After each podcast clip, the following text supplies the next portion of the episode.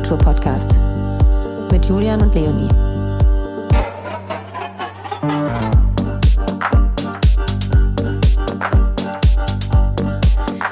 Schön. Ja. Dann würde ich sagen, ich fange mal an. Ja. Liebe Karin, hallo, schön, dass du heute bei uns bist. Schön, dass ich heute dabei sein kann. Hallo Julian. Hallo zusammen. Hi. Unsere erste Folge in der dritten Staffel. Ja, in diesem Jahr. Ja, genau. in diesem Jahr. Nee, nicht in diesem Jahr. Wir hatten schon eine Folge, aber die erste Folge mit unserem Gast. Genau. Karin. Schön, dass du da bist. Ich würde dich jetzt einmal ganz kurz vorstellen. Karin Lei. Kennengelernt haben wir uns im Kater Schmaus. Genau. Durch Zufall. Danke an dieser Stelle auch nochmal an Mario, der uns an einen Tisch gesetzt hat. Du warst tatsächlich auch bei meinem oder unserem letzten Screening ähm, der Doku Clubkultur Berlin dabei im Seelchen. Ähm, das war im Dezember und da sind wir uns das erste Mal begegnet. Heute sind, bist du zu Gast hier bei uns im Studium Holzmarkt bei Kuriose Naturale. Ähm, Karin, du bist Politikerin und bis Oktober 21 stellvertretende Fraktionsvorsitzende der Linken gewesen. Bis Januar 2016 warst du Sprecherin für Mieten, Bau und Wohnungspolitik der Linken in Berlin. Du bist außerdem Mitglied des Naturschutzbundes Bund, der Gewerkschaft Verdi und auch der Kulturfabrik zum Beispiel Hoyerswerda. Seit Juli 2021 bist du Vorsitzende des Beirats des, der Bundesstiftung Live Kultur und erst seit kurzem, und das ist was Besonderes, auch die Sprecherin für Clubpolitik der Linken. Das ist eine Sprecherrolle, die jetzt ganz neu vergeben wurde, die es vorher noch nicht gab. Dazu kannst du uns gerne auch gleich nochmal was sagen. Genau. Ähm, aber lass uns mal von vorne anfangen. Wie bist du denn zur Politik gekommen und später dann auch äh, zur Clubpolitik? Also zur Politik gekommen bin ich, glaube ich, mit 14 oder so. genau, also ich habe mich schon immer für Politik interessiert. Ähm, das erste politische, was ich quasi gemacht habe, war so eine Kundgebung anzumelden in den frühen 90er Jahren, als diese ganzen Anschläge waren von Mölln, Solingen, Hoyerswerda. Hm. Und äh, es damals ja, wie jetzt auch, so einen krassen Rechtsruck gegeben hat. Und dann habe ich in meinem Heimatort eine Kundgebung gemacht an der ehemaligen Synagoge. Und das war, glaube ich, so ein bisschen der Einstieg ins äh, Politische. Ja, und ähm, Also in der Schule quasi. das war schon in der Schule. Ich habe dann später eine Demo organisiert gegen den Irakkrieg, ähm, also Umweltbewegung, Frauenbewegung. Ich habe eigentlich überall so ein bisschen mitgespielt, was so äh, angesagt war und habe das auch über meine Studienzeit weiter betrieben. Ähm, mit Parlamentarismus konnte ich eigentlich gar nichts anfangen. Also viele, wie viele junge Linke war das irgendwie was ganz Komisches und ganz Mhm. weit weg. Aber ich habe ja Soziologie studiert und dann kommt ja irgendwann der Moment, wo man sagt, hey, ich bräuchte jetzt mal einen Job auch. und äh, da habe ich überlegt, naja, ich wollte eigentlich so politische Bildung machen. Und äh, bei der Suche habe ich dann eben diesen Tipp bekommen, mich äh, doch mal zu bewerben bei der Linken tatsächlich äh, im sächsischen Landtag damals, weil dort viele Stellen als Referentin und Referenten ausgeschrieben wurden. Und dann habe ich mich da beworben und bin auch ein Wunder genommen worden. Und im Nachhinein war ich, muss ich sagen, das war einfach total gut für mein Leben, weil ich konnte das, was ich gelernt habe äh, an der Uni, ich habe Politik und Soziologie studiert, aber mich auch immer ein bisschen gefragt, naja, worauf läuft das denn jetzt eigentlich hinaus? Und ähm, was soll dieses ganze Theoretisieren? Ich wollte eigentlich die Welt verbessern und habe dann doch festgestellt, dass man in so einem Parlament auch einfach einen größeren Hebel hat als nur in irgendeiner Studenteninitiative weil man doch ein bisschen mehr Einfluss hat und einfach, ja, weil das ähm, wirkungsmächtiger ist. Ist dann Politikerin auch sowas wie ein, äh, also oder Politiker sein, sage ich mal, ähm, als als ähm, Position auch so, ein- so ein Berufsbild, was sich dann ergibt und und welche Ziele hast du dann für dich da so äh, entwickelt in jungen Jahren? Genau, es heißt ja, oder von Max Weber gibt es ja diesen Aufsatz Politik als Beruf und Berufung. Für mich war es schon noch eine Berufung. Ähm, ja, weil ich war, wie gesagt, schon immer ein politischer Mensch und freue mich, dass das, was ich sowieso machen will, ich auch äh, hauptberuflich machen kann. Das ist natürlich ein ganz großes Privileg und für mich auch ein großer Segen. Gleichwohl, äh, sage ich mal, hat so ein Parlament auch, äh, es ist schon auch restriktiv und man ist auch sehr viel fremdbestimmt von den Themen her, von den zeitlichen Vorgaben. Also man hat ja nicht immer das freiste Leben, Hm. aber trotzdem ist es schön, für seine Sache zu streiten und äh, Bei mir ist es so, dass es immer Dinge gibt, für die ich brenne. Ja. Und jetzt kommen wir der Sache, glaube ich, schon näher. Ja, ich glaube auch. Äh, ja, apropos brennen, jetzt ja. hier brennt aktuell auf jeden Fall auch noch ganz schön. Ähm, auf deiner Seite findet man ein ganz schönes Bild von dir und zwar äh, über mich. Und da ist ein ganz äh, ja schönes Bild, wie ich finde, äh, mit einem Bild von dir, äh, wo du ein Schild äh, in die Höhe hältst. Ja, mit dem schönen Leben. Mhm, ja. Wir, wir, wissen ja alle, was, genau. wo, wo das herkommt. Ähm, was bedeutet denn, um jetzt nochmal zurückzukommen, mhm. dahin, wo wir ja auch, worüber wir heute sprechen, genau. Clubkultur, Livekultur, mhm. was ist mit den Räumen, die wir mhm. gerade verlieren? Das ist ja ein großes Thema Absolut, total. Ne? Schützen mhm. von Räumen, ähm, mhm. Stadtpolitik und, und, und da wirklich auch die Räume beibehalten können. Ähm, was bedeutet Club und Livekultur und auch für dich selber, dieser, diesen Raum zu nutzen, also ausgehen? Was bedeutet das für dich selbst? Total viel. Sonst hätte ich mich nicht entschieden, irgendwann noch dieses äh, Club-Thema auch quasi politisch aufzurufen und im Bundestag einzubringen. Zum ersten Mal vor zwei, drei Jahren, glaube ich. Mhm. Ja, also ich habe selber tatsächlich auch viel gefeiert in meinem Leben und äh, schätze die ganze Feierkultur. Mhm. Ähm, wie ihr, nehme ich an. Ja. Sonst würdet ihr diesen wundervollen Podcast nicht machen. und ich habe das aber so ein bisschen auch getrennt. Ne? Ich mhm. habe irgendwie so gesagt, hier ist mein Politikerinnenleben und äh, da ist mein Feierleben. Mhm. Und habe das eigentlich auch nicht miteinander vermischt. Weil es ja auch so ein bisschen ist, Hobbys von Politikern, wenn du jetzt sagst, Golf spielen, Tennis, Segeln, ist okay.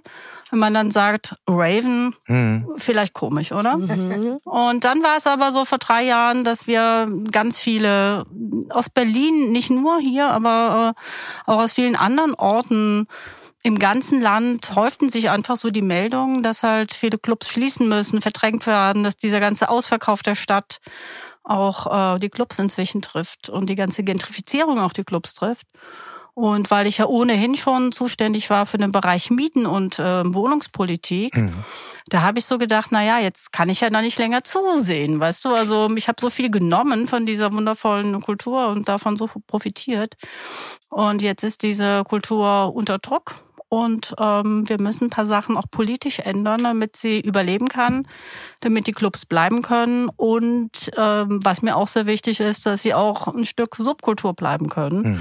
Und demokratische Orte, die möglichst vielen Menschen offen stehen und naja, nicht irgendwann nur teure Orte werden. Und nicht dem Kommerz verfallen. Ganz genau, absolut. Da kommen wir sicherlich später auch nochmal ein bisschen drauf zu, aber ich glaube, was da ein ganz spannendes Thema ist, auch ähm, zum Beispiel damals, wie viel Überwindung hatte ich das gekostet? War das sowas, wo du auch gedacht hast, damit stelle ich mich jetzt ins Abseits? Mhm. Ähm, und, ähm, und, und, und, und, und, und was hat das für dich bedeutet, auch diesen Weg dann zu gehen? Absolut. Also gut, dass du es äh, ahnst oder auch ansprichst. Ich habe eine Weile selber drüber nachgedacht, ob ich das machen will. Äh, dann habe ich es mit meinem Team beraten. Da gab es auch durchaus skeptische Stimmen. Mhm. Ähm, und äh, dann habe ich aber irgendwann gesagt, nee, ich will das jetzt machen. Wie gesagt, weil ich das Gefühl hatte, ich bin das jetzt dieser Kultur und dieser Szene auch schuldig, weil naja, also viele Clubs scheitern einfach an bundesgesetzlichen Vorgaben. Will ich jetzt nicht so ins Detail gehen, aber mhm. der Bundestag muss es eigentlich äh, ändern. Also einen besseren Kündigungsschutz zum Beispiel für Gewerbetreibende um ein anschauliches Beispiel zu nehmen, dann dachte ich, okay, so viele Clubs sind jetzt unter Druck. Ich sitze jetzt hier, wo es entschieden wird, dann ist es auch jetzt ein bisschen mein Job, dass ich es mache. Mhm. Und klar, dann hat, damit hat man dann noch so eine Art Coming Out zu Raverin, das mhm. stimmt schon. Aber äh, es ist ganz anders gekommen, als ich dachte. Weil ich dachte, um Gottes Willen, jetzt muss ich das zuerst durch meine eigene Fraktion durchbringen. Mal gucken, was die jetzt sagen. Mhm. Wurden dir komische Fragen gestellt? Nee, es kamen alle gesagt, du kann ich bitte mit auf den Antrag drauf? und kannst du mich auf eine Gästeliste setzen? und dann habe ich es tatsächlich im Bundestag eingebracht und dann kam wirklich ein Tag später, also Grüne und FDP haben gesagt, oh Mann, jetzt haben die Linken einen Antrag mhm. gemacht, wir schreiben jetzt auch ein. Mhm. Und zu meiner das großen. Das ist doch eigentlich unser Thema. So also plötzlich wollten alle Clubpolitiker ja. sein und sogar von der CDU, da hätte ich es überhaupt nicht äh, erwartet, mhm. gab es dann eine positive Resonanz. Mhm. Und dann ging es eigentlich total schnell ab, dass halt plötzlich Clubpolitik ein Thema war, was im Bundestag aufgerufen wurde und wo jetzt alle irgendwie mitspielen wollen. Was bemerkenswerte Blitzkarriere dieses Themas ist. Aber man, äh, du hast es jetzt gerade ja auch sozusagen verkündet, es jetzt ja gerade also quasi frisch, dass du auch diese Rolle ähm, sozusagen von der von äh, von der Partei auch äh, zugesprochen bekommen hast. Ähm, und ähm, das die ist natürlich die clubpolitische Sprecherin. genau ja, die genau. clubpolitische Sprecherin und äh, es gibt ja trotzdem natürlich immer noch etwas Gegenwind wahrscheinlich. Ne? Also es ist ja immer noch so, dass es wahrscheinlich nicht für jeden in der Gesellschaft sofort verständlich ist, oder? Also ich habe das mal angemeldet, Hm. welche Sprecherbereiche man so haben möchte. Und dann habe ich das einfach mal mit dazu geschrieben. Und eigentlich wieder genauso. Ich dachte, hm, da wird es jetzt vielleicht Diskussionen geben, aber hat niemand was gesagt und dann ist es so Hm. beschlossen worden. Und ich hatte tatsächlich schon so manche Funktionen in der Partei, in meiner Fraktion, auch höhere in gewisser Hinsicht. Mhm. Aber das ist jetzt eigentlich das schönste Amt. Ähm, ja, und das ist natürlich auch gut, wenn man was machen kann, wofür man selber so total brennt Total. dann äh, kann man sich da natürlich an das auch äh, selber hineinhängen einfach. Das War ist so eine, genau, also da, da haben War- wir schon- wahrscheinlich die gleiche Frage, so deswegen lasse ich Fragen. aus. Also lasse ich dich aus. nee, es ist ja wirklich auch, es liegt so nah natürlich, Mhm. wenn du Ja. sagst, hey, ich habe mich da wirklich auch für eine etwas, sage ich mal, kleinere Position eventuell in dem Moment entschieden, aber halt für eine Position, für die ich so sehr brenne. Total. War das denn generell auch mal für dich ein, ein Thema in dem, in dem Konstrukt Clubkultur und Nachtleben auch eine andere Rolle einzunehmen als die Politikerin, sondern vielleicht da auch äh, selber was zu gestalten? Ähm, Auf anderer Ebene? Du gestaltest ja sonst Ja. sehr, sehr viel. Also als Tänzerin in jedem Fall. Zum Beispiel. Ah, okay. genau. Also das gehört ja auch dazu. Ja. Wenn nicht hinter den Kulissen müssen ja auch Leute tanzen, ja. Na Da bin ich klar. immer vorne mit dabei. Ja, wir auch, Genau. auf jeden Fall. Und äh, doch, also ich denke schon ab und zu mal drüber nach, ob ich jetzt mich bei bestimmten Festivals, wo ich auch selber äh, gerne hinfahre, ob ich mich auch mal einbringen soll. Hm. Aber ähm, bisher hat's nicht so richtig hingehauen, aber es ist schon ein Thema, was jetzt bei mir auch stärker wird, weil ich äh, natürlich auch sehr viele meiner Freundinnen und Freunde machen das und naja, ich glaube, man hat schon noch mal einen ganz anderen Bezug auch dazu. Und äh, ist auch eine schöne Form, ja, sich einzubringen und zu verwirklichen. Aber ich wollte jetzt vielleicht mal Workshops machen tatsächlich. Ah, DJ-Workshops? DJ-Workshops nicht. Äh, das, da müsste ich einen mitmachen, also dass ich selber Workshops gebe oder Diskussionsrunden anbiete, zum Beispiel zum Thema Clubkultur Ja. oder Nightlife Activism oder ja, cool. also auch politische Themen in der Club- und Feierwelt zu diskutieren. Und Ja. das ist ja in den letzten Jahren ähm, ein Thema, was total groß geworden ist, aus guten Gründen. Wo auch der Austausch jetzt immer Mhm. wichtiger wird. Genau. Total. Also gerade Mhm. auch wegen den letzten zwei Jahren natürlich ist dieses Thema sehr, sehr populär geworden. Total. Und auch in der Politik, glaube ich, oder glauben wir nochmal ganz Mhm. anders angekommen. Und insofern, ne, da waren wir ja auch schon ganz oft so Ressourcen nutzen tatsächlich auch, ne? Und gerade so Workshops geben und Leute dann nochmal anders abholen, die vielleicht sonst mit der Kultur nicht so richtig viel am Hut haben, ähm, ist super, super wichtig. Ja. Und eine Frage, die, die mich da auch noch ähm, brennend Mhm. interessiert, weil das ist sozusagen jetzt einfach nochmal ähm, beim Thema Politiker-Dasein, Politiker, PolitikerInnen-Dasein, ähm, Herz und Kopf. Ne? Also ähm, im Sinne von, man denkt ja sofort eher an äh, doch eher was Verkopftes, sage ich mal so, wo man viele Themen hat, viele ne, spannende äh, Bereiche, ähm, aber doch sehr kopflastig und vielleicht doch auch öfters von sich selbst trennt äh, oder trennen muss. Und das finde ich hier sehr spannend, dass man vielleicht dann auch über die Zeit, die man es auch ähm, kennenlernt, äh, seinen Beruf dann auch doch umso schöner ist, zu sich selbst dann auch zu finden und auch ein Thema zu haben, wofür man auch doch wirklich brennt und wo man sich auch auskennt und das vielleicht auch äh, gegen Hindernisse durchsetzt. Also das fand ich hier sehr spannend. Naja, also mir ist es schon wichtig, mich jetzt so im Alltag nicht total zu verheddern in allen Fußnoten von irgendwelchen Paragraphen und Verordnungen und so. Und das Mhm. passiert ganz schnell. Sondern ähm, ich will ja linke Politik machen, ich will progressive, emanzipatorische Politik machen. Und da finde ich schon, dass die Feierkultur eine wichtige Inspiration ist. Mhm.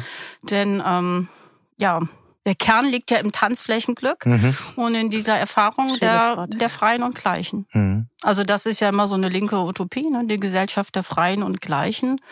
Und wenn man es eben nicht nur im Kopf haben will, sondern auch spüren will, dann ist es natürlich schon, keine Ahnung, Sonntagabend auf der Nation zum Beispiel. Mhm. Mhm. Ähm, jetzt will ich nicht sagen, dass wir wissen wir auch, es gibt natürlich auch in der Feierkultur, ähm, wir sind ja nicht frei oder außerhalb von dieser Gesellschaft. Und wir haben ja seit vielen Jahren auch die Debatte um Sexismus, äh, Rassismus auch in der Szene und es gibt Awareness, was ja gut Ja. ist.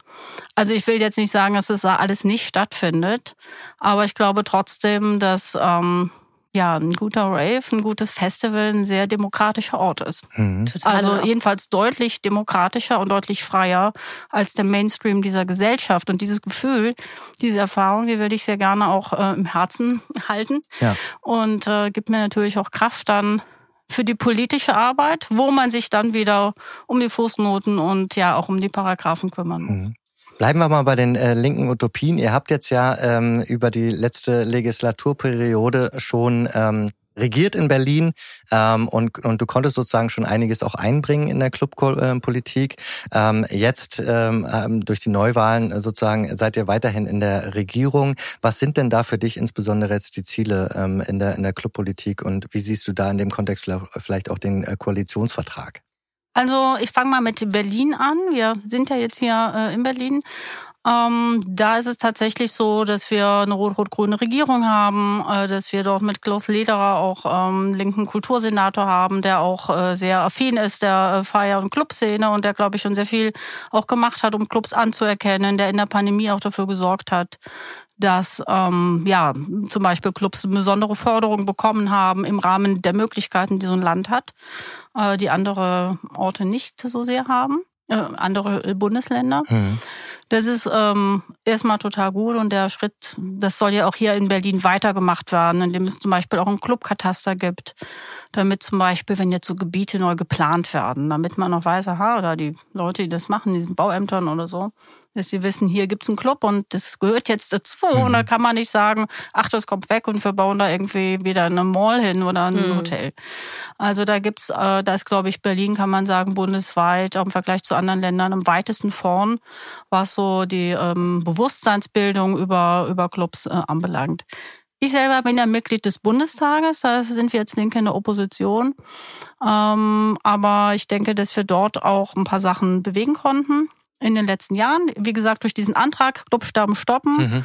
Und vor allen Dingen über dieses parlamentarische Clubforum, was ich mit initiiert habe und äh, wo wir auch mit Abgeordneten aller demokratischen Fraktionen zusammenarbeiten, um uns äh, ja für die Interessen von Clubs und in dieser Legislatur auch für Festivals einzusetzen. Und ein paar Sachen äh, haben wir eigentlich da schon durchsetzen können, nämlich zum Beispiel, dass Clubs als Kulturstätten anerkannt werden sollen. Genau. Das ist ja einer der großen, großen Schritte auch tatsächlich im Oktober 2021 gewesen. Äh, da hm. hätte ich dich jetzt auch direkt darauf angesprochen, dass mhm. du uns dann noch mal vielleicht ein bisschen mehr darüber erzählst. Wie Sehr kam es dazu? Wie, wie, wie geht man bei sowas auch tatsächlich vor, dass sowas dann auch passiert? Durch was für Schritte muss man gehen? Das sind, also da haben ja Leute wie äh, du und ich, Julian und ich, nicht unbedingt äh, den Durchblick. Ähm, was, was, was muss da passieren, damit man so was ja für lange Zeit Unmögliches durchsetzen kann, weil ich meine, lang genug wurden ja Clubs mit Automatencasinos und, und Co. Genau. gleichgesetzt. Mhm. Also da ist, glaube ich, dieses parlamentarische Clubforum, glaube ich, die Schlüsselinstitution. Ähm, sollte eigentlich, also ich bin jetzt nicht hingegangen und gesagt, ich gründe jetzt dieses Forum oder was, sondern wir waren auf einer Podiumsdiskussion, auch hier auf dem gleichen Gelände, auf dieser wundervollen Stadt nach acht Konferenz. Mhm. Und da ging es tatsächlich. Die auch bald wieder, glaube ich. Da mhm. war ich auch zum Beispiel eingeladen, aber auch ähm, Mitglieder anderer Fraktionen zum Thema, die im Bauausschuss des Bundestages sitzen. Und die Überschrift war so, wie weiter mit der Baunutzungsverordnung. Ja, also parallel haben so äh, Veranstaltungen stattgefunden, Rausch und Ekstase im Wandel mm. der Zeit und wir halt Baunutzungsverordnung. Ich dachte, na toll, da sitzen wir da alleine, ja. Und äh, was ich aber festgestellt habe, der Saal war wirklich voller Leute mm. und die meisten waren ClubbetreiberInnen ja. aus der ganzen Republik, die eben an dieser Baunutzungsverordnung scheitern und äh, die keine ja, die einfach nicht weiterkommen, die vielleicht schließen müssen oder auch vor allen Dingen keine neuen Clubs machen können wegen diesen Verordnungswesen. Wo dann und wahrscheinlich auch viele Leute eigentlich äh, damit zu tun haben, die sozusagen diesen Bereich überhaupt nicht kennen. Absolut. Also diese Baunutzungsverordnung, die, ähm, ja, wie du schon gesagt hast, da werden Clubs in einer Ecke sozusagen mit Spielcasinos und Wettbüros irgendwie mhm. äh, gewertet, also in der Schmuddelecke des äh, Baurechtes. Und da ist natürlich eine gewisse gesellschaftliche Haltung, die da auch zum Tragen kommt, zu sagen, na ja, das braucht man eigentlich nicht. Das ist ja nur Vergnügen, in Anführungszeichen. Und es kann vor allen Dingen, heißt es nämlich übersetzt, das kann weg. Also wann immer irgendjemand was Neues bauen will, dann das kann als erstes wieder ja. weg. Und da ist dann die Idee auch geboren, dass wir tatsächlich darum kämpfen, dass äh, Clubs als Kulturstätten anerkannt werden, wie Konzerthäuser, wie Theater. Dann können sie nämlich eben nicht so schnell weggentrifiziert werden mhm. oder weggeplant werden. Und da ist auch diese Idee aufgekommen mit diesem parlamentarischen Clubforum. Eigentlich sollte es erstmal ein Scherz sein, weil in diesem Bundestag gibt es auch alle möglichen Interessensgruppen von Leuten. Zum Beispiel Andrea Nahles hat mal eine Parlamentsgruppe Pferd gegründet. Aber mein Vorbild war eigentlich das Parlamentarische Weinforum. Ja, ja da also. treffen sich Abgeordnete, um die Interessen des deutschen Weins zu vertreten. Ja. In Theorie und in Praxis. Und deswegen habe ich gesagt, na, machen wir das Parlamentarische Clubforum. Also es geht hat, letztendlich um Lobbys. Genau, wir sind eigentlich so eine Art Lobbyorganisation für, Club, für Clubs und für Festivals. Und die Livecom hat gesagt, das ist doch eine super Idee, das machen wir jetzt und mhm. haben uns dann eingeladen, also aus jeder demokratischen Fraktion ein bis zwei VertreterInnen. Und wir haben dann wirklich ziemlich intensiv auch zusammengearbeitet. Und ähm, es war auch total gut, dass wir Menschen dabei hatten aus Opposition und aus Regierung mhm. und ähm, haben uns ganz schnell dieses wichtige Thema der Clubschaffenden auf die Fahnen geschrieben, dass sie nämlich anerkannt werden wollen und gleichgestellt werden wollen. Im Baurecht, aber auch im mhm. Steuerrecht zum Beispiel mit anderen Konzertveranstaltungen. Ja, und gerade das Baurecht, das ist ja, wie du vorhin meintest, ähm, statt nach acht, dass du nicht damit gerechnet hast, dass dein Saal so voll sein wird ne? genau. mit dem Thema, ähm, weil sich das so ein bisschen praktisch anhört und mh, hm, wir wollen doch eigentlich über Rausch und Ekstase sprechen. Mhm. Ähm, und aber genau, das ist ja, de, das ist ja das die Basis von allem, weil der Raum, wenn der Raum nicht da ist, dann gibt es eben halt auch keinen Club. Ja. Und deswegen muss dieser Raum halt entweder erhalten bleiben oder mhm. neu geschaffen werden. Und genau dieses Neuerschaffen ist halt ein großes Problem. Mhm. Also für mich ist es auch vor allen Dingen ein Freiraum. Der Club ein Freiraum, das Festival ein Freiraum. Und äh, diese Clubkultur, die konnte auch nicht, die konnte auch nur so groß werden, weil es einfach so viele Freiräume gab. Weil es zum Beispiel in Berlin so viele Freiräume ja. gab, dass Techno, also eine Musik, die als schwarze Musik von Detroit gekommen ist, aber hier richtig groß geworden ist. Da gab es ein paar Faktoren, dass es keine Sperrstunde gab, aber eine ganz wichtige. Die Wände auch. Mhm. Die Wände natürlich und die ganze Stimmung, aber es gab einfach unglaublich viele Räume. Es gab, die ganze Stadt war ja voller Ruinen und ja. ähm, alter Fabrikhallen und so weiter. Und da konnte sich einfach total viel Kreativität entfalten. Mhm. Und jetzt sind diese Räume einfach total unter Druck, ne? weil es nur noch nach Geld geht und nach Kommerz und was bringt die meiste Miete ein. Und deswegen sind wir, glaube ich, gerade an einem anderen Punkt. Jetzt müssen wir als Politik das schützen. Ja. Total, total. Und auch, genau, wie du sagst, mhm. dass wir eben nicht den Kommerz gewinnen lassen, sonst haben wir nämlich nur noch Diskos hier. Absolut. Wo Mainstream und Radio gespielt wird, aber das wollen wir natürlich. Ja, oder nicht. Einkaufszentren. Also oder Einkaufszentren, ja. genau. Ähm, was würdest du denn sagen, hat dieser Beschluss deiner Meinung nach verändert in der Szene, ähm, aber auch vielleicht bei Menschen, die sonst so mit der Kultur, mit der Clubkultur gar nicht so viel Berührung hatten und aber auch ähm, in der Politik, also in den Köpfen der Politiker. Das ist ja auch ganz mhm. wichtig tatsächlich, ne? Also es hat äh, zur Akzeptanz, glaube ich, geführt. Mhm. Genau. Mhm. Das ist, glaube ich, so das Wichtigste. Ich glaube, es ging einfach darum, das auch mal auszusprechen. Hallo, wir sind hier und äh, es gibt Clubs und ja. wir sind da und wir wollen auch weiter da sein und wir wollen weiter feiern und das muss jetzt irgendwie auch ermöglicht werden. Und dann natürlich. Und äh, also das war, glaube ich, wichtig. Also Akzeptanz äh, war, glaube ich, das, glaube darum geht's im Kern auch. Ähm, also es ist da wirklich sehr, sehr viel passiert. Zwei Jahre ist in der Politik eigentlich ein Wimpernschlag. Es braucht mhm. ewig lange, bis sich mal irgendwas verändert. Ähm, genau. Mhm. Und äh, dafür waren wir schon relativ schnell jetzt, äh, dass jetzt in dem Total. Koalitionsvertrag der Ampel auch schon zwei wichtige Forderungen drin sind. Also diese Baunutzungsverordnung mhm. soll tatsächlich geändert werden und Clubs als Kulturstätten anerkannt werden. Es geht auch um Lärmverordnungen. Genau, weil viele Clubs ja auch daran scheitern, dass halt ähm, heranrückende, also in der Nähe Wohnhäuser gebaut werden. Und dann gibt's Lärmbeschwerden und äh, hat auch schon so manchen Club zu Fall gebracht. Und auch da braucht man einfach gesetzliche Änderungen, hm. äh, damit es nebeneinander existieren kann. Darf, ja, genau. Gerade aus der Szene hätte mich das auch nochmal interessiert, wie, ähm, wie da die Resonanz auf dieses, mhm. auf diesen Beschluss war. Also Also ich sag mal, mein Eindruck ist, dass es bei den MacherInnen, also mhm. bei den mhm. ClubbetreiberInnen, dass die total froh sind, dass es jetzt dieses Forum gibt, wo sie mit ihren äh, Ideen oder mit ihren Anliegen ähm, sich melden können und dass sie jetzt AnsprechpartnerInnen in der Politik haben. Und äh, was ich auch sehe, dass das, also wir haben das ja im Bundestag sozusagen gemacht. Hier in Berlin, muss man sagen, hat es auch im Abgeordnetenhaus auch schon ähm, Menschen gegeben, die sich für Clubinteressen eingesetzt haben, auch im Senat, Klaus Leder habe ich erwähnt. Hm. Äh, aber in vielen anderen Bundesländern, wo das bisher nicht der Fall war, da findet es äh, jetzt auch statt. In Sachsen beispielsweise hat sich LISA gegründet, also ein Dachverband der Clubbetreibenden mhm. in Sachsen und in vielen anderen Bundesländern, Bremen äh, findet so oder Brandenburg findet jetzt so eine Art Organisierung statt also der ClubmacherInnen, aber auch der FestivalmacherInnen. Mhm. Weil eines hat ja diese Pandemie auch gezeigt, ne, das, was wir so wertschätzen, diese Feierkultur, ist so in dem offiziellen Hierarchie ganz weit unten. Ja. Und es ist das Erste, was geschlossen wird und das Letzte, was man bedenkt, wenn es um Corona-Hilfen geht und so weiter. Also insofern, es geht auch ein Stück weit um Anerkennung und um Wertschätzung. Mhm. Also ich denke bei den Menschen hinter den Kulissen, die finden es sehr, sehr gut, dass sie jetzt auch endlich mal Ansprechpartnerinnen haben und die jetzt auch brauchen, weil es einfach mehr Druck gibt. Es gibt in der Szene durchaus ein, äh, also so viele sagen, Politik wollen wir nichts zu tun haben, der Staat äh, auch nicht und so weiter. Aber muss es ja auch nicht. Aber wir müssen, glaube ich, jetzt dafür sorgen, dass diese Kultur, diese Subkultur weiter existieren kann. Obwohl man jetzt natürlich gerade sagen kann, in der aktuellen Situation muss es schon. Mhm. Also jetzt gerade muss es, äh, weil natürlich die Clubs äh, abhängig sind jetzt äh, über die letzten zwei Jahre von der staatlichen Unterstützung.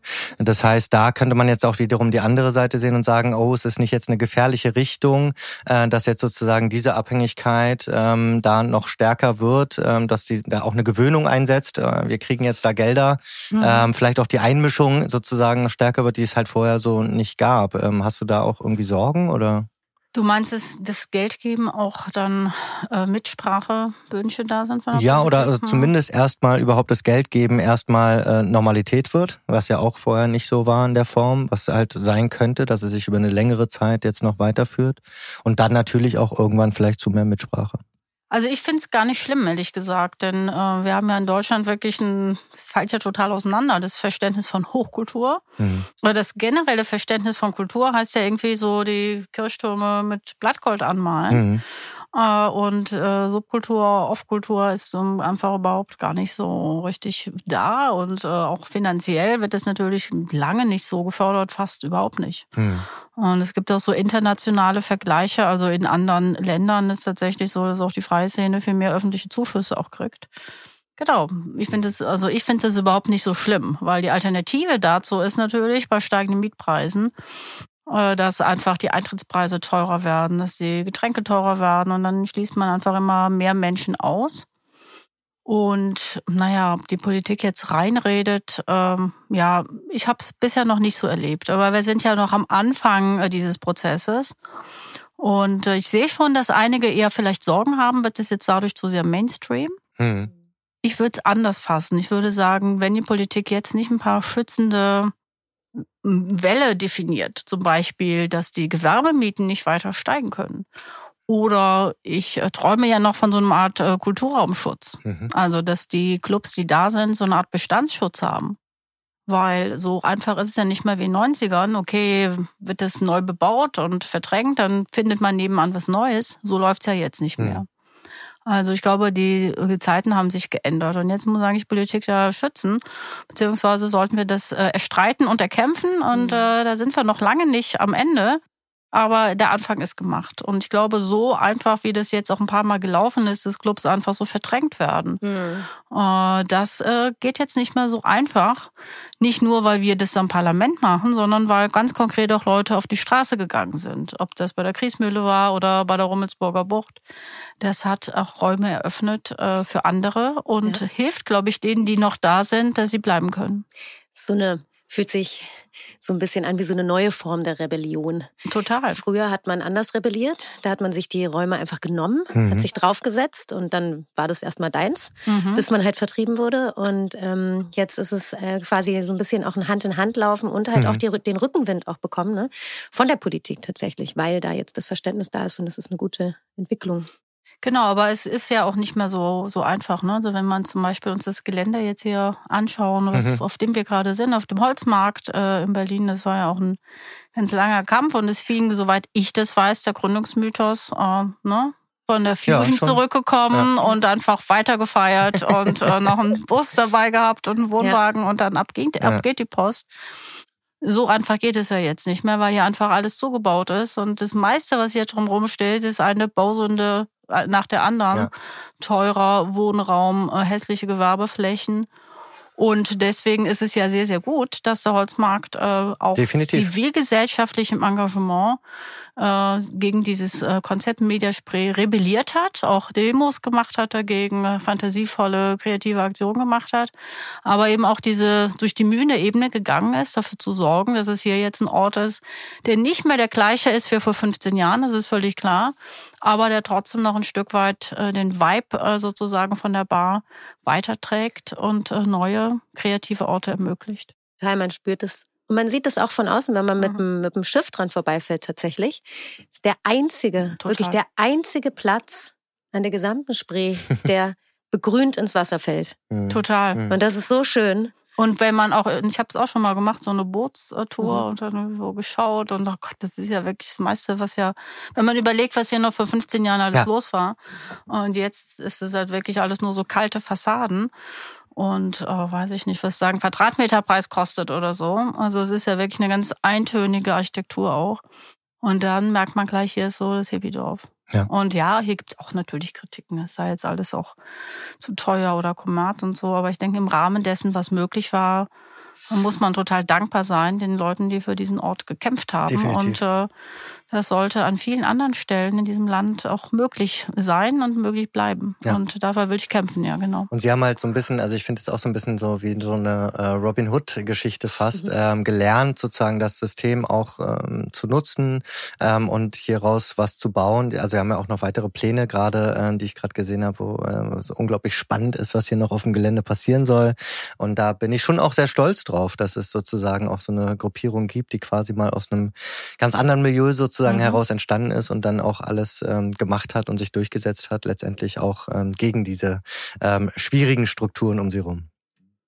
Eine Frage noch zu, zu eurem Antrag ähm, 2020 ähm, Mhm. zu den zu den Corona-Hilfen. Ähm, das war ein, ein sehr spannender, unglaublich viele Themen, äh, spannende Themen in diesem äh, in diesem Antrag, wo es auch darum ging, ähm, sozusagen die Corona-Krise ähm, ähm, mit den Clubs und Festivals gemeinsam zu überstehen, ähm, es ihnen auch wieder ähm, leichter zu machen.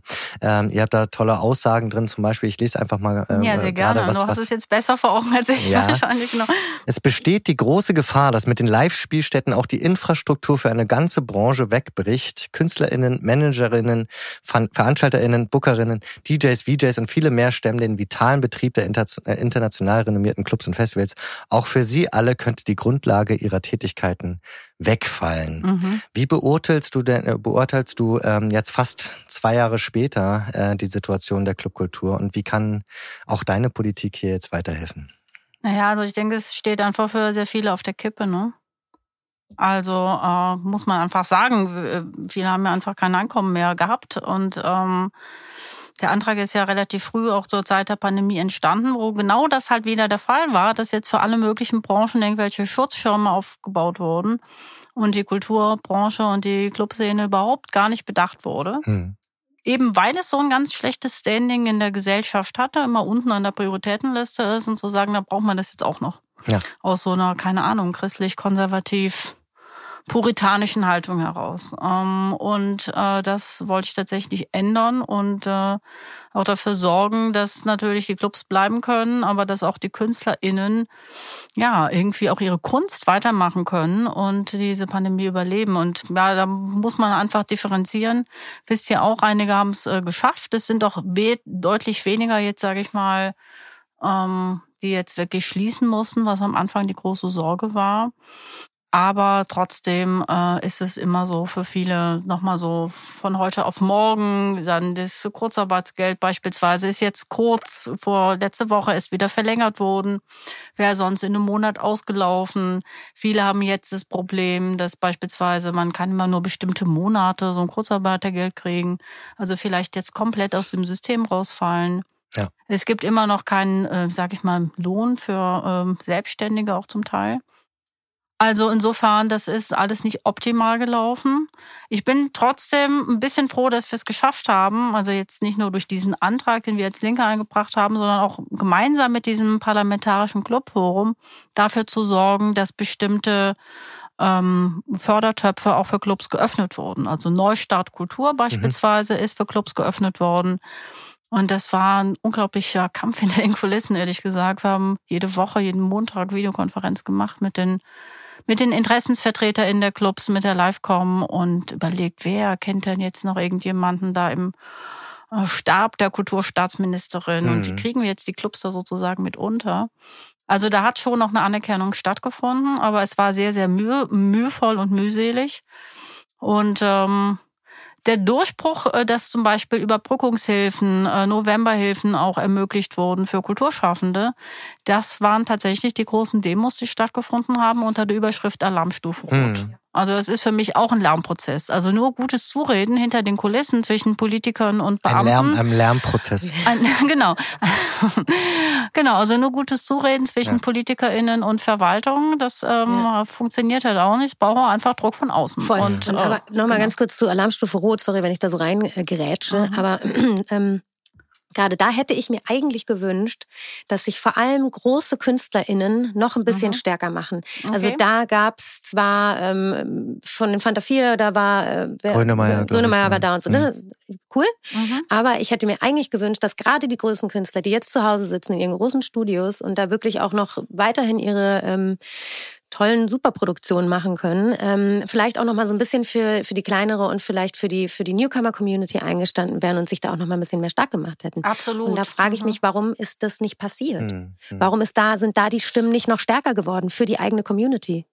Und das fand, fand ich tatsächlich ein bisschen schade, weil das, was äh, Alarmstufe Rot da ins Leben gerufen hat und was da möglich war und mhm. wie viele Leute die da zusammengebracht haben, das war besonders. Das war außergewöhnlich. Das hat sich schon fast angefühlt, wenn man auf die Liegesäule dazugelaufen ist, wie eine entzerrte kleine Love Parade, Absolut. ohne dass getanzt wurde und das Musik gespielt wurde. Äh, meist und mit Maske. Und mit Maske natürlich. Aber ähm, ich hätte mir da tatsächlich noch mehr Support von mhm. KünstlerInnen aus dem wirklich hohen Segment gewünscht.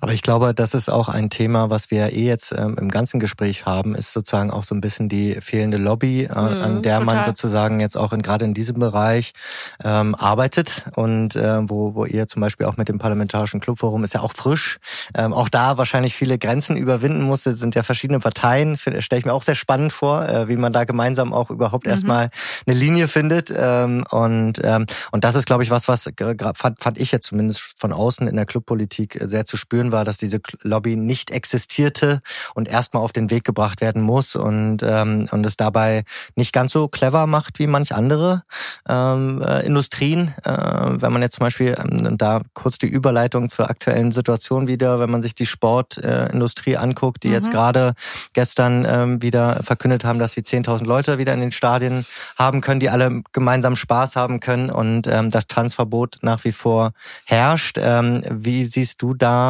die, ähm, die Zukunft oder auch die nähere Zukunft äh, bezüglich zum Beispiel des Tanzverbots. Ähm, was wäre da der Prozess, um auch das vielleicht auch zu überwinden?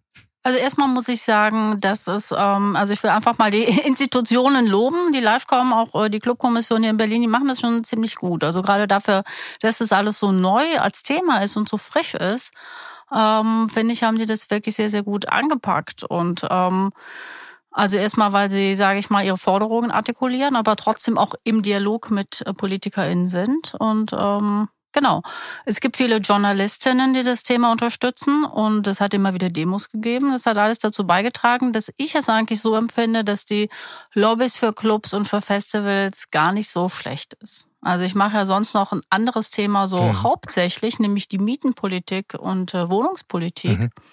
Und manchmal erscheint es mir so, als würde es eine größere Lobby für Clubs als für Sozialwohnungen geben.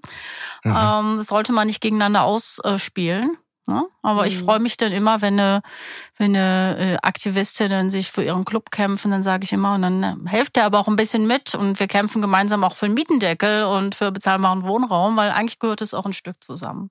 Also insofern, wir stecken da noch in den Anfängen, aber da ist, glaube ich, ein äh, großer Schritt schon mal in die Richtung gemacht. Tanzverbot. Ja, das ist natürlich ein ganz schreckliches Wort. Mhm. ähm, und ich weiß, dass es ja auch ganz äh, schlecht angekommen ist, äh, logischerweise. Allerdings habe ich jetzt mir das auch mal andersrum erklären lassen, die Clubs sind nicht zu. Und es ist eigentlich gedacht gewesen als eine Form der Anerkennung, dass Clubs eben nicht nur in Anführungszeichen Vergnügungs- und Tanzorte sind, sondern äh, dass sie schon noch Kulturorte sind und Clubs, die jetzt zum Beispiel ein kulturelles Angebot dort präsentieren können, können weiter aufhaben. Also da war, das war wohl ursprünglich die Idee dahinter. Angekommen ist, Menschen, jetzt nehmen wir uns das Schönste, was es gibt, nämlich den Tanz. Ja. Und insofern kann ich auch nur hoffen, dass das Tanzverbot auch möglichst bald wieder fällt. Allerdings äh, muss ich sagen, jetzt heute war die höchsten Inzidenzen ever. Und es ist jetzt der falsche Tag, um das, äh, die sofortige Aufhebung des Tanzverbotes zu fordern. Also dafür bin ich einfach auch, ich finde, diese Feierkultur ist für mich auch eine solidarische Kultur und eine achtsame Kultur, die sollte es sein. Und deswegen bin ich da schon noch vorsichtig. Also ich hätte vielleicht das nicht so schnell gemacht und äh, fand auch das, was vorgeschlagen wurde, zum Beispiel Feiern mit ähm, PCR-Test, mhm. ist auch, glaube ich, ein Großes wichtiges Thema. und ein Zukunftsmodell aber vielleicht nicht gerade an dem Tag, wo die äh, Omikron-Welle den höchsten Stand ever hat. Hm. Das kann ich mir im Moment auch nicht vorstellen, muss ich ehrlich sagen. Aber ich hoffe natürlich, wie wir alle, dass es irgendwann wieder losgeht und äh, hätte mir auch gewünscht, äh, dass diese Ansätze, die es auch gab, dass man vielleicht draußen feiern kann, dass ja. man auf Straßen äh, tanzen kann. Äh, da bin ich aber jetzt überfragt. Das, mhm. So gefühlt ist es irgendwie äh, angelaufen und dabei ins Stocken geraten. Ja. Und ich habe mir extra schon so einen, so einen Schneeanzug gekauft. ja. ja, ich meine, der, der, ähm, ähm, es gab doch jetzt die Eis, die, das Eisstadion. Das war doch unsere Prognose, ja. Julian, ja, vor genau, zwei Jahren, genau, dass die Eisstadien jetzt die Partys ah, machen, ne? wo also man dann halt Schlittschuh läuft. Und das lief doch jetzt im, äh, okay. äh, Sascha, hilf uns doch mal ganz kurz, das war im Senna, oder? Ich glaube, es war im Zenner. Also ich habe mir bei eBay, ich ja. habe mir bei eBay Kleinanzeigen so einen 80er Jahre Schneeanzug gekauft mhm. und dachte, jetzt geht's los und jetzt findet gar kein Tanz auf der Straße statt, was natürlich sehr schade ist. Darf ja auch nicht. Ich glaube halt, das Wort Tanzverbot. Mhm. Das ist es eigentlich, was auch so krass wehtut. Ne? Na, voll. Also, na klar, es ist schon klar, in einem mhm. Club geschlossen, alles brennt, Leute eng an eng, dass da eine Pandemie oder dass, dass das nicht funktioniert, das ist uns ja auch allen klar. Aber dieses Wort unterstreicht einfach diese ganze Zeit nochmal in einer, in einer Extreme, die sich falsch anfühlt. Irgendwie, ne? mhm. ne? Und tanzen sollte einem irgendwie nicht verboten werden, sondern man muss halt irgendwie darauf achten, wie geht man damit um? Und deswegen dieser, diese Idee, dass eben draußen dann auch, dass das dann möglich wäre, ähm, hätte vielleicht die ganze, hätte diese Diskussion um dieses Wort auch noch mal ein bisschen beschwichtigt. Absolut. Also da kommt natürlich auch äh, alles zusammen, das stimmt. Aber es gibt ja noch so ein anderes Wort, das habe ich wirklich gelernt. Und das ist ein sehr äh, altmodisches Wort, aber das ist offenbar in diesem Beamtendeutsch immer noch äh, da. Die Tanzlustbarkeiten. Also die Tanzlustbarkeiten sind verboten, aber das Wort ist doch eigentlich total verheißungsvoll, oder? Ja. Und ich finde, das sollten wir wieder rausgraben. Ja. Und äh, die nächsten Raves heißen jetzt Tanzlustbarkeit. Ja, finde ich, find ich sehr, sehr, sehr, sehr gut. Offiziell genehmigt als Tanzlustbarkeit. Die Tanzlustbarkeit. Ja, lass, uns, lass uns eine Partyreihe daraus machen. Ja, ich Karin, ich finde, ja. wir sollten darüber genau. weiter nachdenken. Das finde ich eine super Idee. Wir hosten jetzt einfach die Tanzlustbarkeiten. Partyreihe. Ich, ich hatte jetzt tatsächlich im Freundeskreis, um da jetzt auch noch mal so ein bisschen bisschen reinzugehen. Also das hat jetzt nichts mit Lustbarkeiten zu tun, aber es mhm. hat was mit Absurdität zu tun gefühlt. Ähm, ganz viele meiner Freundinnen und Freunde, die Familie haben, ähm, haben in der letzten Zeit eigentlich nur äh, ähm, sich damit äh, auseinandergesetzt oder die letzte Zeit damit verbracht, ihre Kinder in den Kindergarten zu bringen mhm. und die Kinder dann aus der, dem Kindergarten in die Quarantäne zu bringen. Mhm. Und ähm, da haben wir vorhin auch so ein bisschen drüber gesprochen. Das ist irgendwie so strange, dass quasi ähm, äh, die, die äh, Spielstätten für die Erwachsenen mhm. geschlossen werden, die Spielstätten für die Kinder Total. offen bleiben. Ne? Das ist so ein bisschen weird, weil natürlich haben die Eltern ganz closen und ganz, ganz nahen Kontakt zu ihren Kids. Und Und ähm, da, das lässt sich ja überhaupt nicht verhindern. Und gleichzeitig sind es so eigenartige Regularien, dass die Eltern dann trotzdem noch als Geboosterte ähm, unterwegs sein dürfen. Die Kinder sind aber in der Quarantäne. Und das ist so ein Vermischen ja. von unlogischen Entscheidungen gefühlt. Ähm, mhm. Und wie, wie kann das sein, dass sowas stattfindet? Weil das spricht ja gegen alles, wofür wir jetzt eigentlich nicht nur in dieser Kultur, sondern generell alle Leute wofür wir stehen, nämlich dass wir achtsam sind und vorsichtig sind. Und einem Kind, natürlich kannst du einem Kind nicht sagen, du, du darfst jetzt aber mit deinem Freund äh, Paul ähm, nicht mit den Förmchen spielen im, im, im Sandkasten, sondern du musst jetzt Abstand halten. Das ist doch irgendwie schwierig. Absolut, gerade weil die ganze Feierkultur, um es wieder darauf zurückzukommen, die lebt natürlich total von Nähe. Ja. Und äh, das macht es natürlich irgendwo auch jetzt gefährlich. Und ja. das ist natürlich ähm, ja ein schwerer Schlag, glaube ich. Ja. Also ich hatte ähm, letztes Jahr so eine Art äh, Video, äh, so eine Online-Diskussion gemacht was man ja jetzt so macht. Man schaut ja. dann diese Kacheln an, ja. Aber es ging tatsächlich um die Zukunft der äh, der, äh, der Fest, also um den Festivalsommer und im letzten, mhm. haben wir vorher besprochen. Und das fand ich ganz interessant. Stefan von Bassleiner sagte, unsere Szene, wir haben den höchsten Preis bezahlt. Mhm. Äh, weil unser Leben hat sich wirklich radikal verändert wenn man jetzt äh, wirklich viel äh, unterwegs ist und äh, viel feiern geht und sehr, sehr viele Kontakte hat und sehr viel draußen ist, sehr viel Nähe hat, sehr viel Begegnung äh, mit äh, Menschen, auch mit neuen Menschen, äh, dann hat man natürlich total krasse Einschnitte. Und mhm. mir tut es auch unglaublich leid, vor allen, Dingen, leid, vor allen Dingen für die, die jetzt wirklich so, ich sag mal, in den Zwanzigern sind oder so. Absolut. Und äh, wo das ja auch nochmal ganz anders dazugehört. Also ich meine, der Nachtmensch, ähm, ne? Genau. Ich meine, Nachtmensch ist ja wirklich einfach äh, so etwas, was, was gelernt ist. Ähm, mhm. Das ist ein Typus Mensch und die Nacht ist äh, weggefallen. Und ähm, das ist natürlich schon, wenn man dann wiederum, deswegen glaube ich, was Leonie auch gerade sagen wollte, ist sozusagen auch ein Bereich, wo quasi eine Durchseuchung äh, äh, hingenommen wird äh, mhm. und hier da das in keinster Weise akzeptiert werden kann. Das ist so ein bisschen, da fühlt man sich dann so ein bisschen wirklich wie, glaube ich, Menschen zweiter Klasse ähm, äh, behandelt. Und das ist, glaube ich, die Schwierigkeit dabei. Ja, ähm, es, ja, es ist halt Messen mit zweierlei Maß und damit möchte ich jetzt nicht sagen, mhm. ey, ich bin, ich bin jetzt eifersüchtig auf den dreijährigen Kevin. darum geht's mir nicht. Sondern es geht einfach halt darum, dass, dass es da tatsächlich einfach Ungereimtheiten gibt, Total. die äh, schwierig zu akzeptieren sind für Menschen, die gerade Existenzen verlieren. Und, und das ist das Problem, denke ich. Also genau, also ich glaube, das ist ja auch das, was wirklich viele so frustriert, dass einfach so viele Regeln so widersprüchlich sind und so unlogisch auch die ganze Zeit. Und jetzt bezogen nochmal auf die Feier- und Clubwelt, klar, das habe ich mir auch eine Weile gefragt. Haben die Clubs schon zugemacht und dann bin ich in die Sauna gegangen. Ja. Dann dachte ich so, hey, come on, das ist irgendwie so wie Berghain erste Reihe hier. Und das ist jetzt erlaubt. Ja, also das macht. Das ist aber auch nur in Berlin das erlaubt. Macht ich wollte keinen, in Hamburg in die Sauna, es, da ist, genau, geht das nicht. Überall anders, das kommt ja auch noch hinzu. ja. Also viele Sachen sind nicht besonders logisch. Und äh, da ist es wieder die Frage der Wertigkeit. Und ich glaube schon, mhm. dass es ganz viel damit zusammenhängt, dass ähm, tatsächlich, wie gesagt, Clubs und Feiern ganz, äh, dann heißt es so, naja, das kann ja jetzt erstmal weg. Das kann weg, genau. Ja. Das brauchen wir nicht. Ähm, und deswegen war es ja auch total sinnvoll, dass viele Kulturschaffende gesagt haben, wir sind systemrelevant. Mhm. Und nicht ja. zu sagen, wir sind irgendwie so das, was als, als erstes wieder weg kann. Ja. Ähm, genau, also insofern, da sind viele Sachen, die total unlogisch sind und die Leute auch frustrieren. Und äh, ne, dieses klassische Beispiel, neun Milliarden für die Lufthansa waren genau. auf Einschlag da. Ja. Auch neun Milliarden mitten in der Pandemie für die Rüstungsindustrie. Ich weiß nicht, das ist in einer Woche durch den Bundestag gelaufen und äh, Unterstützung für KünstlerInnen, Neustart Kultur für Clubs sozusagen durchzusetzen. Das war ein monatelanger, absolut mühseliger Kampf. Ja. Mhm. Also das gehört schon zur Realität der dazu.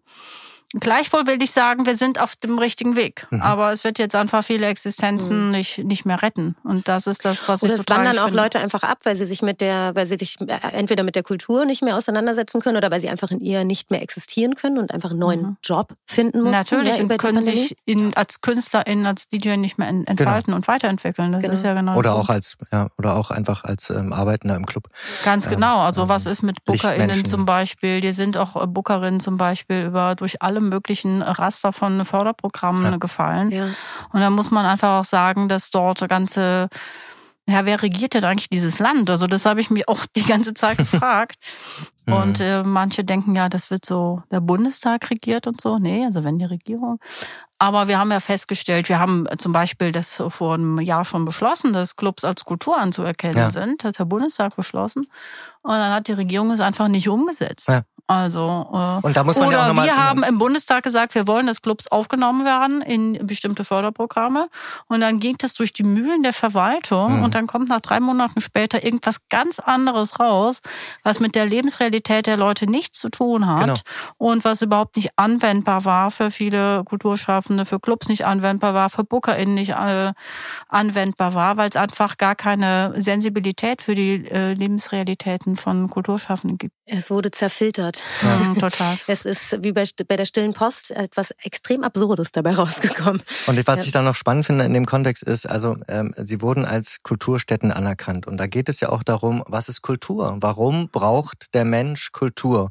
Und das ist, finde ich, immer noch ein Thema, was zu wenig wirklich thematisiert wurde in dieser Zeit, weil jetzt letztendlich kommen wir nämlich dahin, auch in die Zeit danach oder in eine Übergangsphase zumindest, sagen wir mal.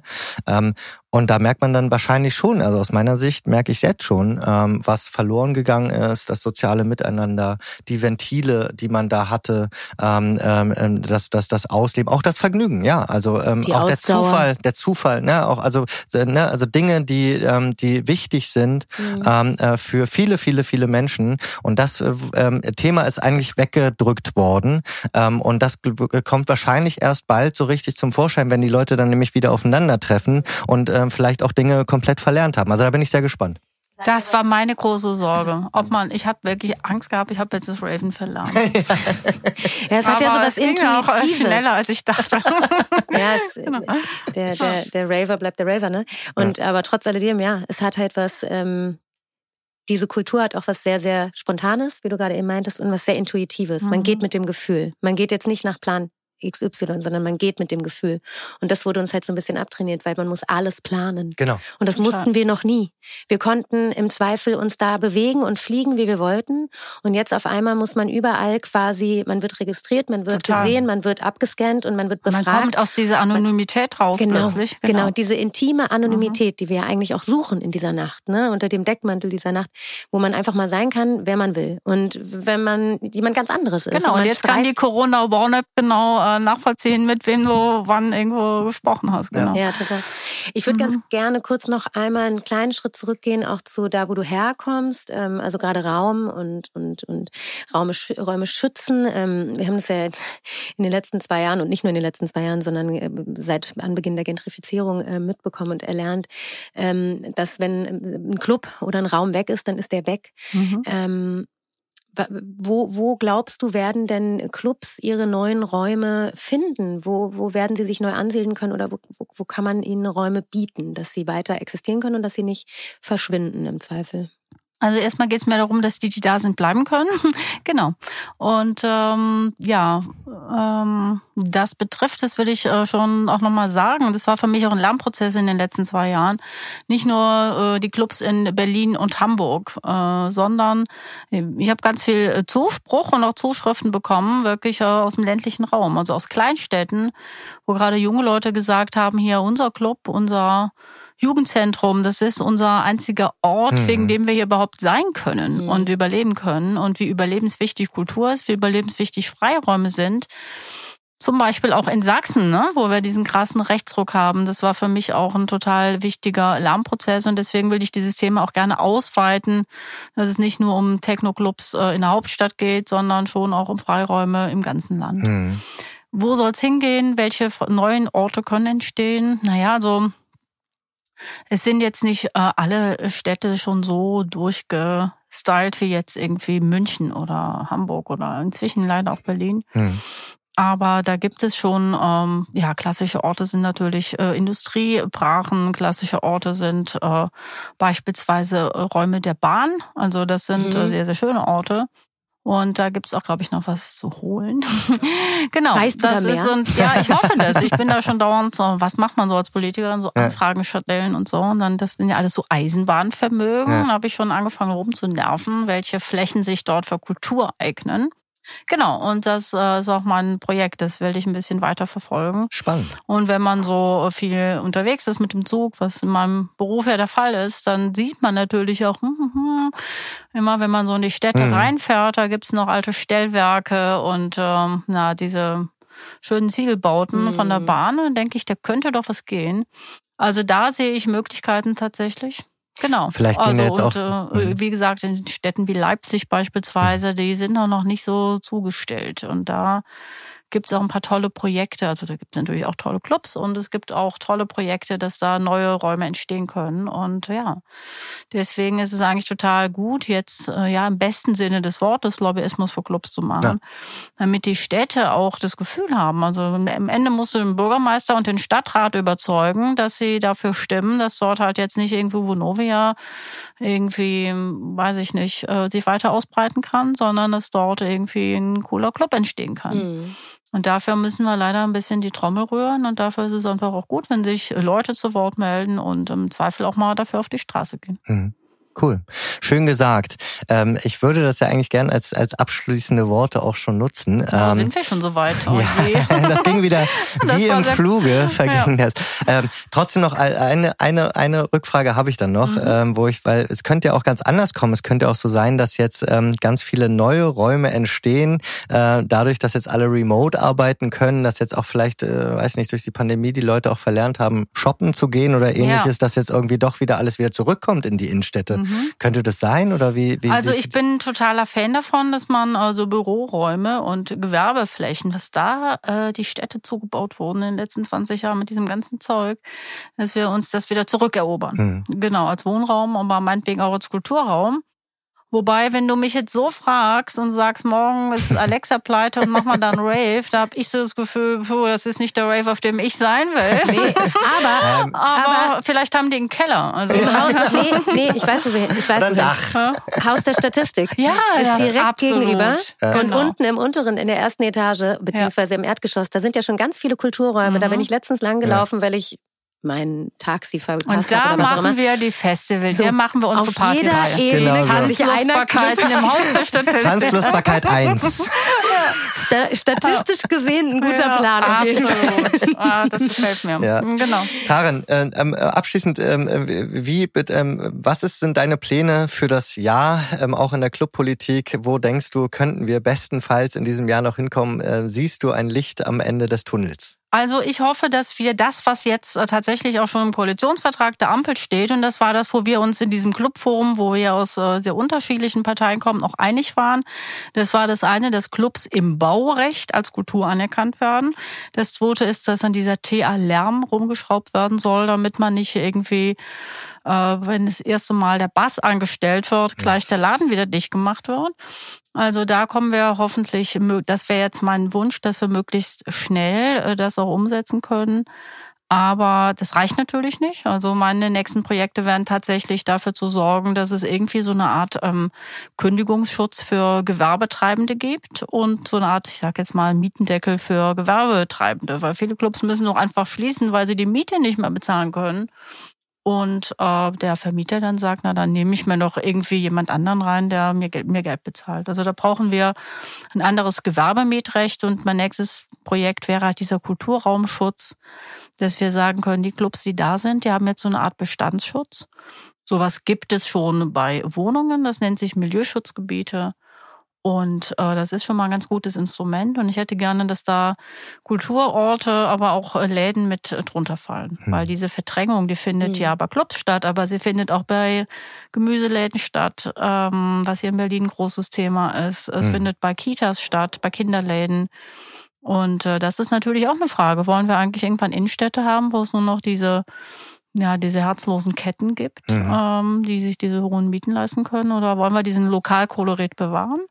Also darum geht's und da gehören natürlich Clubs dazu und deswegen Kulturschutzgebiete ist mein neues Projekt für diese Legislatur mhm. und da freue ich mich auf Unterstützung und die werde ich auch brauchen. Da drücken wir die Daumen. Da drücken wir die Daumen ja. und wir drücken uns allen die Daumen, dass wir ganz bald wieder alle zusammen ja ausgehen können. Nach können. Ja. Wo treffen wir dich da? Ja. Wo verabreden wir uns? Da verabreden wir uns im Haus der Statistik. Okay. Und äh, wer bringt die Anlage mit? Ja, das, das ist jetzt die hin. Frage. Die Frage geht jetzt raus. Hoffentlich einer der Zuhörer. Genau, meldet euch. Ähm, wir peilen April an. Vielleicht wird es auch erst der Mai. Naja, laut äh, Clubkommission soll es ja jetzt tatsächlich vielleicht sogar im März weitergehen. Ja. Wir werden sehen. Wir drücken uns die Daumen. Mal schauen. Ja. Mal schauen. Vielen Dank, Karin, für deine vielen Zeit. Vielen Dank. Karin, Wundervoll vielen, war das. Dank, Und ja. sehr kurzweilig. Ja. Und ich freue mich auf die Tanzlosbarkeiten mit euch gemeinsam. Ja, zusammen. Wir freuen uns auch. Hier Wundervoll. oder auch woanders, stimmt. Tschüss. Tschüss. Tschüss.